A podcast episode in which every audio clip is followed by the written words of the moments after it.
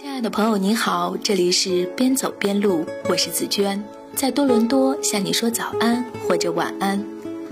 多伦多已至零下二十度的寒冷，宣告着冬天已正式站上舞台，开始长达几个月漫长而萧肃的表演。雪花不停歇的飘洒，门前的冰天雪地已将绚烂多彩的秋日光景完全替换。一位曾与许多国家访问的媒体人说：“从他的小角度观察来看，生活在严寒地区的人性格往往更坚韧，生活在炎热地方的人则会更快乐。”虽然他的说法很难用科学验证，但无论我们生活在哪儿，既坚韧又快乐的性格因子却是我们每个人都孜孜以求的。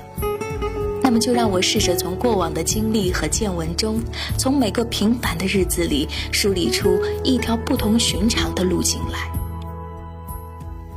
一天之计始于晨，来组运动，开启元气满满的一天，是我过去一年一直坚持在做的事。上小学的时候，我曾经被家人送去家乡的体育场学习武术，围绕偌大的体育场跑步是我们的基础训练项目之一。几小时基本功训练结束后，全班同学还要来一场五百米赛跑。虽然每次拼尽全力跑得上气不接下气，但每次我都是最后一名。跑步或运动对于我来说，在多年的记忆和理解当中是一种痛苦。而不成想，多年后我竟然会在循序渐进中爱上运动。在科学方法的指引下，跑步或做健身操成为我每天起床后第一件自觉自愿去做的事情。开始的初衷是减肥，但我的体重却并没有因为运动有太明显的变化。而可喜的是，年终体检时，医生说我的各项体征指数都非常好。许久未见的朋友会说：“你的皮肤看起来真好。”我都会骄傲地回应说：“因为我一直在坚持运动啊。”而比起可见的体征变化，懂得体会运动过程的奇妙，感受酸痛和大汗淋漓，安静地关注自己的呼吸和心跳，是我内心发生的更为重要的变化。这变化的潜在影响是，我更相信人的身心所具备的无限潜能。在做事情时，会在无形中又多一份韧劲。日本作家村上春树在关于跑步，我说的其实是一书中说，甘愿通过那样的苦，至少在那过程中，我们才能找到一些活着的确实感触，体会到生活的品质并不在于成绩、数字和名字等固定的东西上，而是流动的包含在行为本身中。夜晚需要释放压力，需要给一天画上圆满的休止符。练字是个好出路。我的字向来写的难看，曾一度庆幸电脑时代的无纸化办公成功掩盖了我的这个重大缺点。而去年偶然开始接触学习国画，我意识到了写毛笔字的重要性。国画讲究以书入画，没有书的话，无根基也不成体系。于是，为了成全画画的爱好，我不得不开始舞文弄墨。从完全无法掌控水墨关系，不敢下笔；从十分钟都难以坚持，到如今写一个小时还不想停笔。著名书法大师启功曾跟人讲起他学习书法的缘起：十七八岁时，表舅让他画一张画。并说要把它裱好挂在屋中，这让启功很自豪。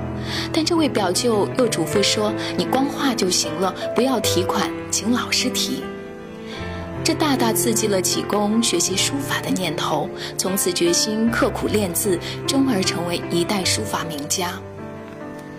启功剑走偏锋的人生经历，我们无法复制，但他的故事却也让我们知道，只要方法得当，字是可以练好的。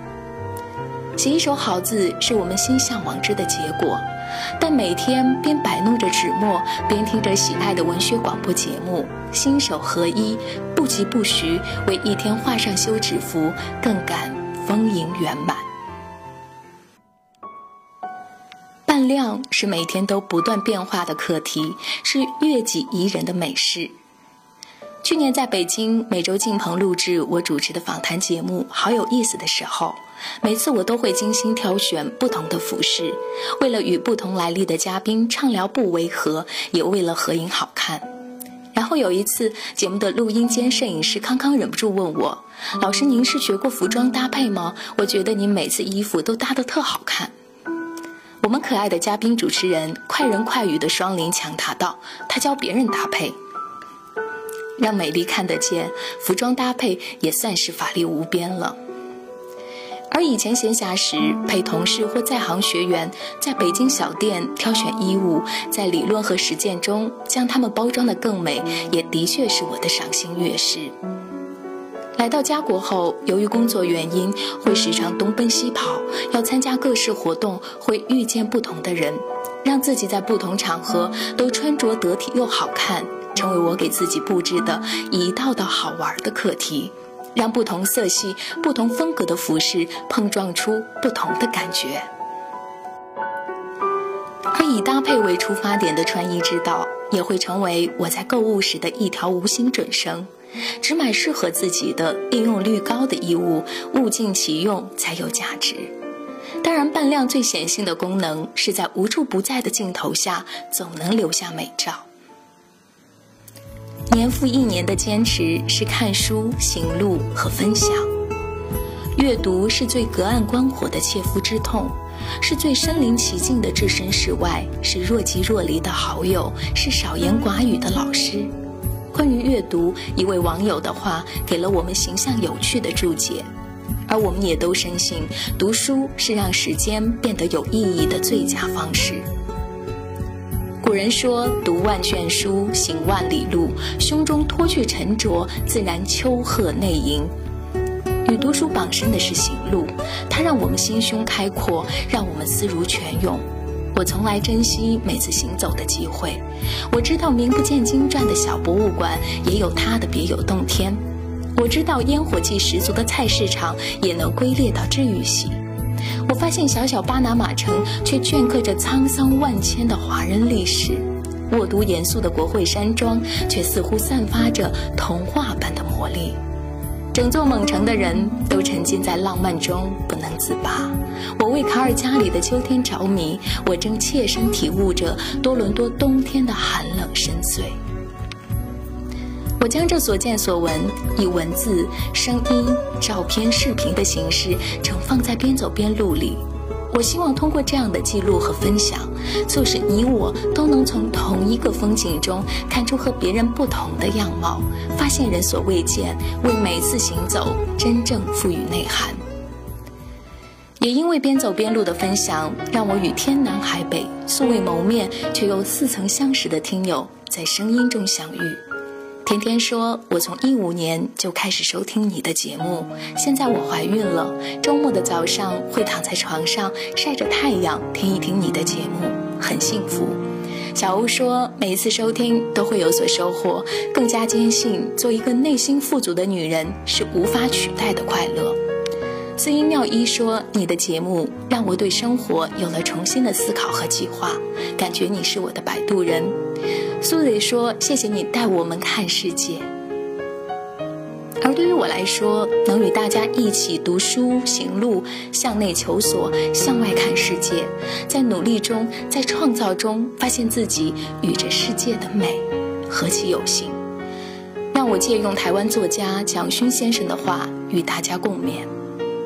我们平常很多的快乐都跟功利性有关，有功利、有目的才去做，而美就像沙漠里的暗流一样，潜藏在我们每个人的心里，它会变成永远的竞争力，变成一种长久可以拿出来使自己安定下来的力量。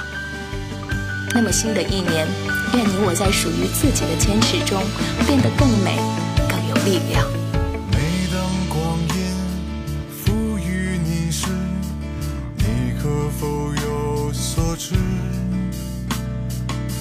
会前行，或者喘息；你会迎去，或者躲避。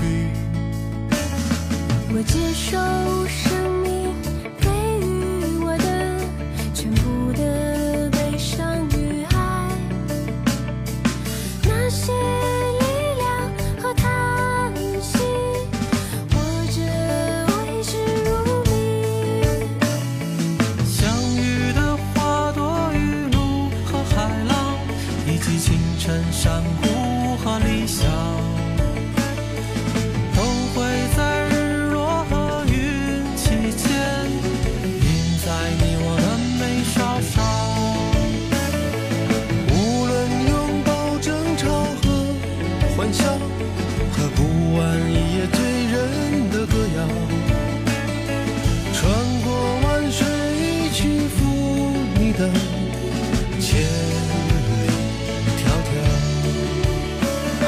就是本期的节目分享，感谢你的收听。如果喜欢这期节目，还请记得转发到你的朋友圈。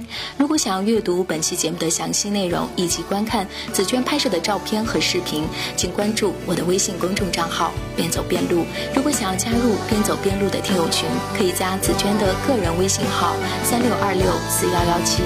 最后送上一曲由常年坚持跑步的凤凰先生推荐的陆先生乐队的《送给大家的歌》。拜拜。